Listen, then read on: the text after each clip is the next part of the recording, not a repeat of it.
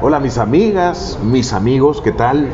Este día nos vamos a poner eh, un poco más sensibles, porque generalmente hablamos de la gestión del arte, de temas culturales, pero ahora queremos hablar un poco de poesía, porque estoy con un poeta que además de ser poeta es gestor cultural en el área de poesía, maestro de inglés, maestro de literatura en inglés también, y que ha organizado muchos eventos de los cuales incluso alguna vez yo participé y lo queremos de nuevo, lo tenemos ya una vez, lo tuvimos una vez, ahora está de nuevo con nosotros Jorge Aguilar. ¿Qué tal? Bienvenido Jorge. Hola Francisco, gracias, un gusto también estar acá colaborando con vos. Aquí estamos para lo que nos digas. Bueno, yo estoy descubriendo la posibilidad de unir esfuerzos en algunas actividades porque Creo que solo uniendo diversos esfuerzos colaborativos podemos romper el imen de la indiferencia frente al arte y la cultura salvadoreña que existe. Sí.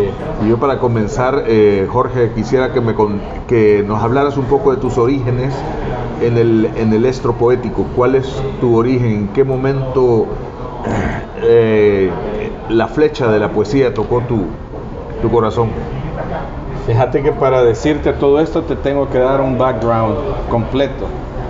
En mi casa mi abuelo era músico, pero más músico cristiano, evangélico.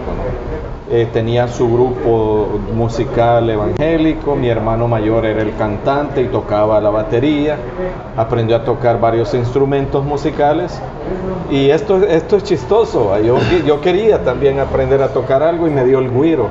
Ah. y para mí era, algo que de verdad te lo digo, como que me menospreciaba, porque mientras todos matándose allá, yo solo.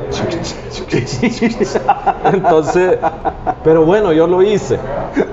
Lo que mi abuelo no sabía muchas veces es que en el cuarto, a veces con mi hermano, nos mi hermano mayor Felipe, nos poníamos a cantar ambos y veíamos que ambos teníamos ese don, pero no, no, no, no, lo, no lo exploté en este caso yo. Posteriormente llego segunda, al tercer ciclo y me, me, hago parte de las bandas que se llamaban antes bandas de guerra. En séptimo grado, mi hermano mayor era el que dirigía, él sale de, de, de la escuela y en octavo y noveno grado yo me hago de la nada, de repente, el que dirigía la banda de guerra. Ah. Bueno, después en bachillerato sí me perdí porque me fui por otros lados y en la universidad prácticamente eh, no ejercí muchas cosas, pero en el 91, 90, finales del 90-91, en un movimiento estudiantil que teníamos, se llamaba Alternativa, hicimos un grupo de teatro que se llamaba así, Grupo de Teatro Alternativa. Y comenzamos a hacer sketches, de repente me vi escribiendo sketches políticos, pero eran sketches, y de repente dirigiendo el grupo. Entonces, pero yo sentía que no, no, no, no, no era yo, o sea, yo quería dar mi aporte. Y de repente un día hablando con el, el famoso, porque hay que mencionarlo, a pesar de lo que puedan decir de él ahora, pero es mi amigo y, yo lo conocí ahí, Ricardo Núñez, el, abogado dinamita. Ah. yo lo conocí y un día le dije, mira Ricardo, porque él ya escribía poesía. ¿Y cómo hago para escribir poesía? Y me dijo esta frase tan chistosa que yo la recuerdo siempre agarrar una página y cagate en ella. Escribí lo que vos querrás. Entonces yo no entendía, pero iba viendo, iba viendo el desarrollo. Una vez en el volcán de San Salvador, eh, en 1991 coincidimos con Amada Libertad, la poeta que, cayó en el 11 de julio de, de ese año, y hablaron ellos de poesía, yo escuchando todo, ¿verdad? Un día en 1993, a finales, cuando ustedes llegaron al Café Libre en el 92, mm, que yo era el, encargado de, los eventos artísticos, yo recuerdo que llegó el movimiento cultural Cibalbac de ese entonces y el taller literario Cibalbac de ese entonces Unos estaban el martes y otros estaban el miércoles. Y yo dije, hey, aquí quiero ver qué onda. Ah, ya. Y de repente no me, me gustó, me gustó la forma en que ustedes hacían los eventos como Movimiento Cultural Cibalba y me uní a ustedes en ese año 93. Tenía ganas de decir cosas, quería decir mucho, pero no encontraba cómo y en la poesía lo encontré. Sí, respeto, admiro, me gusta, me encanta la música, el teatro, pero no me encontré ahí. Al final me terminé encontrando con la poesía. Ah, Ok. Bueno, y quisiera, no sé si tenés alguna selección. Miren, yo le dice que no venía preparado, pero trae como cinco tomos de la enciclopedia Océano. No, quisiera que nos pudieras leer y si fuera posible en orden cronológico para apreciar cómo ha ido evolucionando, digamos, el, eh, tu calidad literaria. Bueno, el primer libro publicado, porque vos sabés que una cosa es escribirlos y otra cosa es publicarlos. Eh, el primer libro publicado fue en el 2005, se llama Elegías de Medianoche, tiene tres, está constituido en tres poemarios. De este, antes de, leer este poema te lo voy a contar. Este poema a mí no me gustaba y es una verdad que yo la cuento siempre lo escribí todo, pero cuando ya me decían leerlo, yo sentía que era cursi, hasta que un montón de gente me lo pedía. Y yo dije, bueno, algo tiene. Y comencé yo a Sí, pasa, interiorizarlo pasa eso, pasa. y me di cuenta que sí tenía mucho. Entonces, el, el poema no tiene nombre porque es el, el- el cuarto poema del poemario Elegías de Medianoche, pero la gente lo conoce como el pañuelo. Ajá. Entonces, el poema cuarto Pero fíjate que es una muestra de cómo tenés la capacidad de tocar la sensibilidad de emociones, sentimientos, recuerdos de mucha gente, aunque a vos no te hayan dicho nada personalmente. Es interesante cómo podés tocar energéticamente, digamos, a través de la poesía, vidas, otras vidas. No, pero no es que no me hayan dicho nada, al contrario, yo sufrí todo esto. Ah, ok. Ah, ya, ya, Y ya. quizás por eso, quizás también por eso no me gustaba, no sé. Ah, ok. Yo creo que puede ser por eso también. Bueno. Bueno. Pañuelo, pañuelo mío. Ahora conozco el escosor de tu existir, lo incómodo de absorber nostalgias, llantos.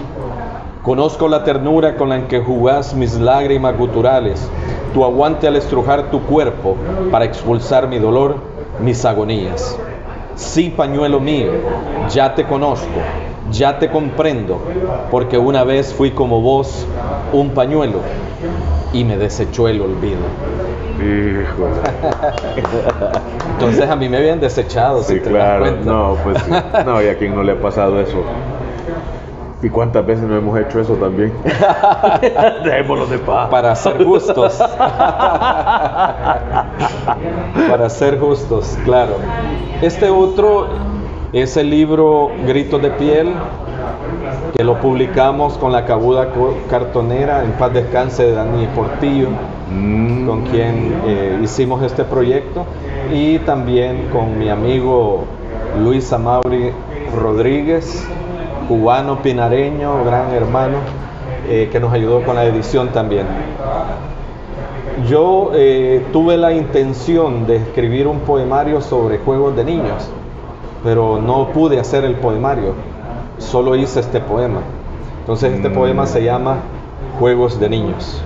Está dedicado a Ricky, que en ese entonces era el único hijo que tenía a Mauri en Cuba, y a mis hijos. Ya sabrán por qué. Esa es la dedicatoria. Juegos de niños. Una niña juega mica conmigo, se esquiva, se escurre, huye. A veces juega escondelero, me priva de sus ojos y su voz se confunde con los encerros del viento.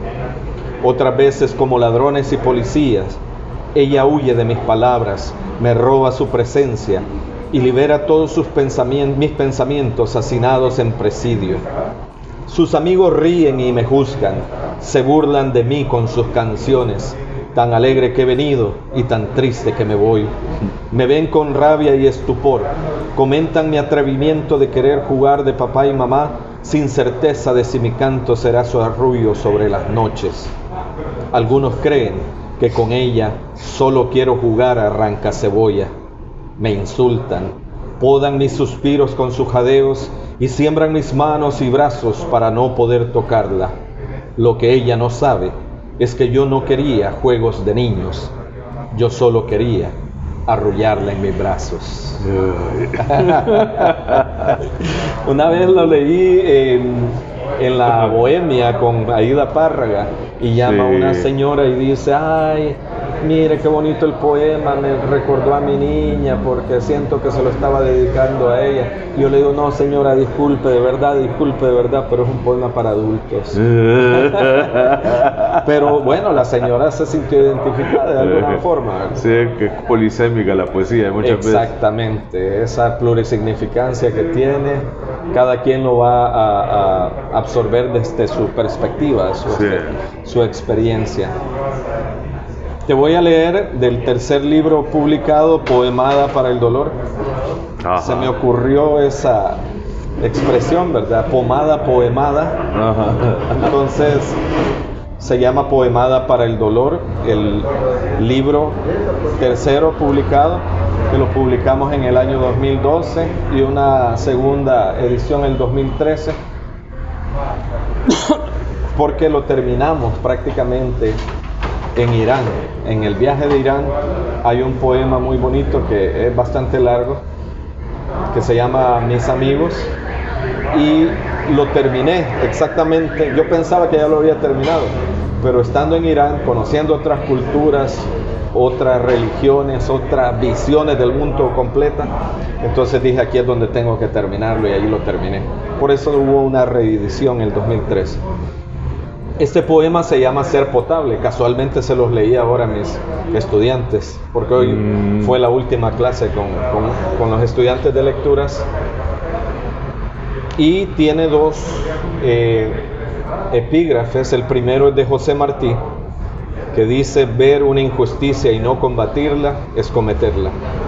Y de Gandhi, perdonar y aceptar la injusticia es cobardía ser potable. Bueno, quizás voy a explicar esta frase porque hay mucha gente que no la entiende. Ser potable es como el agua, que de repente si el agua no es potable no la puedes beber. La puedes usar para otras cosas, pero no la puedes beber. Entonces, ser potable políticamente hablando es ser una persona que pueda ser aceptada por las grandes mayorías por su discurso, por su forma de hablarle a la gente, pero no necesariamente por ser una buena persona. Entonces, algunos como nosotros, como vos y yo, que no nos callamos, no somos potables para la gente.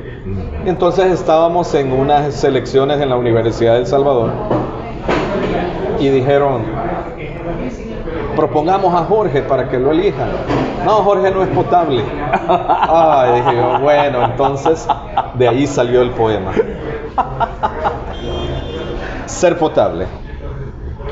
Para algunos ecos cavernosos que en su prehistoria se encumbran y sus fósiles oropélicas ganancias destilan, ser potable es ver las fauces de un vampiro chupando el alma del humilde y no decir nada para algunas tormentas marítimas que las islas de la razón destrozan, ser potable es trocar sus principios en simpatías neuróticas y abrumantes de abismos desenfrenadamente asfixiantes. Ser potable para algunos guijarros expandidos sobre el suelo de la justicia es ofrendar sonrisas traidoras y resbalar la envidia sobre la espalda de la amistad. Ser potable es ser cómplice de la mediocridad para que la luz de un alma sana no los alcance y descubra su verdadera lúgubre tez. Yo no soy potable porque no soy vencido, porque no soy bebible, absorbible.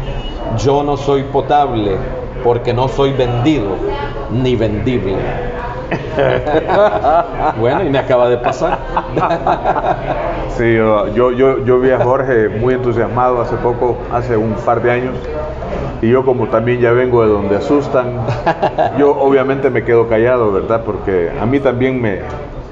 Eh, bueno, ya, hablemos, no, hablemos de política. Pero bueno, así es la vida.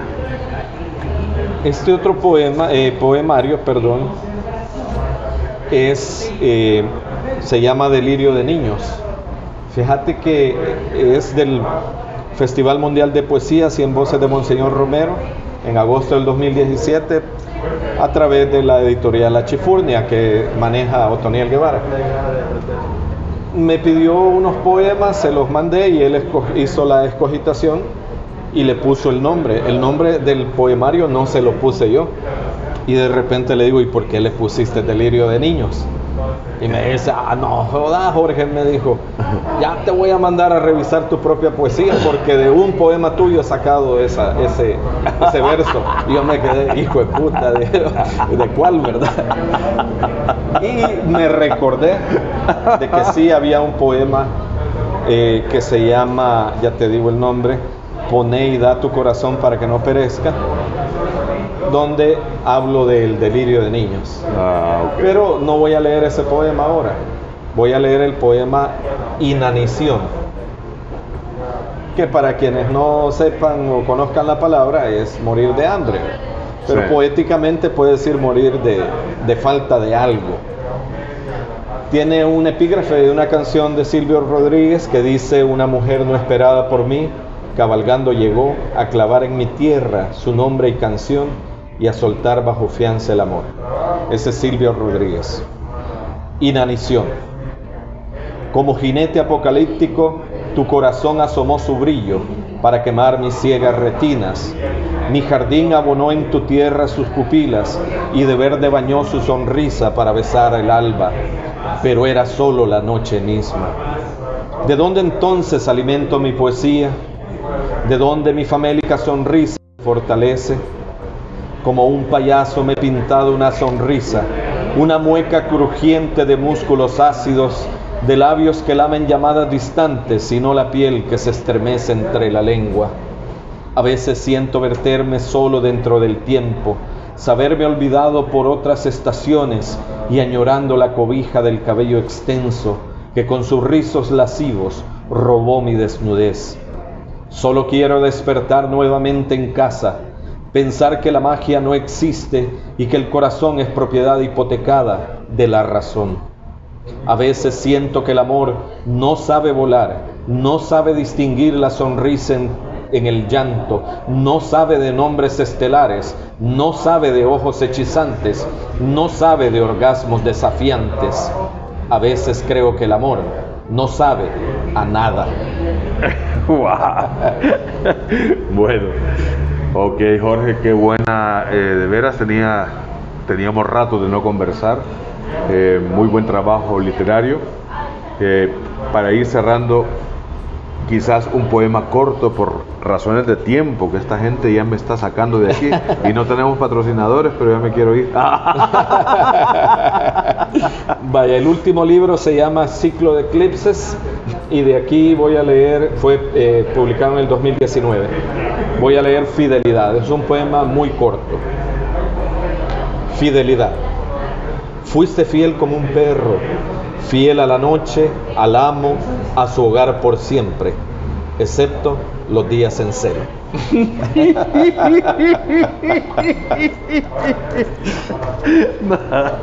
bueno, no entendí, pero...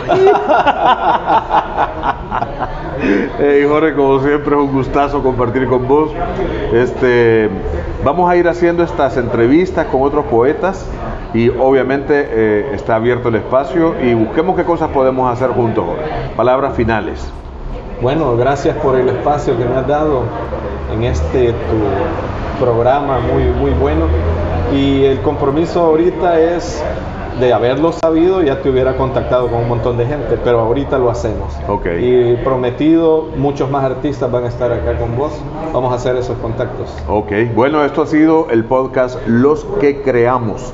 Difúndalo y también le invitamos a ver nuestra producción original en busca de la canción perdida con Nacael Martínez. Bueno, un fuerte abrazo y los espero en la próxima.